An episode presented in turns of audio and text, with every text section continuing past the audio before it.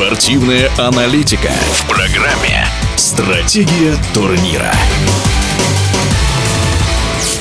Продолжает борьбу за вторую путевку на Кубок мира в рамках чемпионата Европы регбисты сборной России после домашней победы в первом туре в Сочи над командой Румынии 18-13. Во втором туре действующему чемпиону континента сборной Грузии борьбу в Калининграде не удалось навязать. Грузины выиграли 23-6. Тем не менее, у российской команды третье место в турнирной таблице. Вот что сказал после игры капитан сборной России Андрей Остриков у ребят был хороший настрой на игру, немного нервозность, конечно, сыграла свою роль тоже.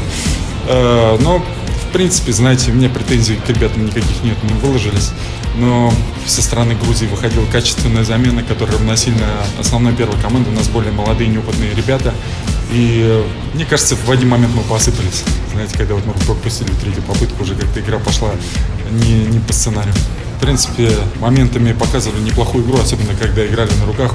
Но Грузия более опытная команда, Грузия сильнее нас на данный момент, это стоит признать. Но мы не будем сдаваться, у нас есть к чему стремиться, у нас хорошая молодежь подрастает, мы из года в год будем а, прогрессировать. Но реально глаза радуются, понимаете? Сейчас посмотрим в следующем году, как сыграем с ними. Это мнение капитана сборной России, регбиста французского клуба «Гренобль» Андрея Острикова. Следующий матч чемпионата Европы российская команда сыграет в начале июля с Испанией в гостях. Стратегия турнира.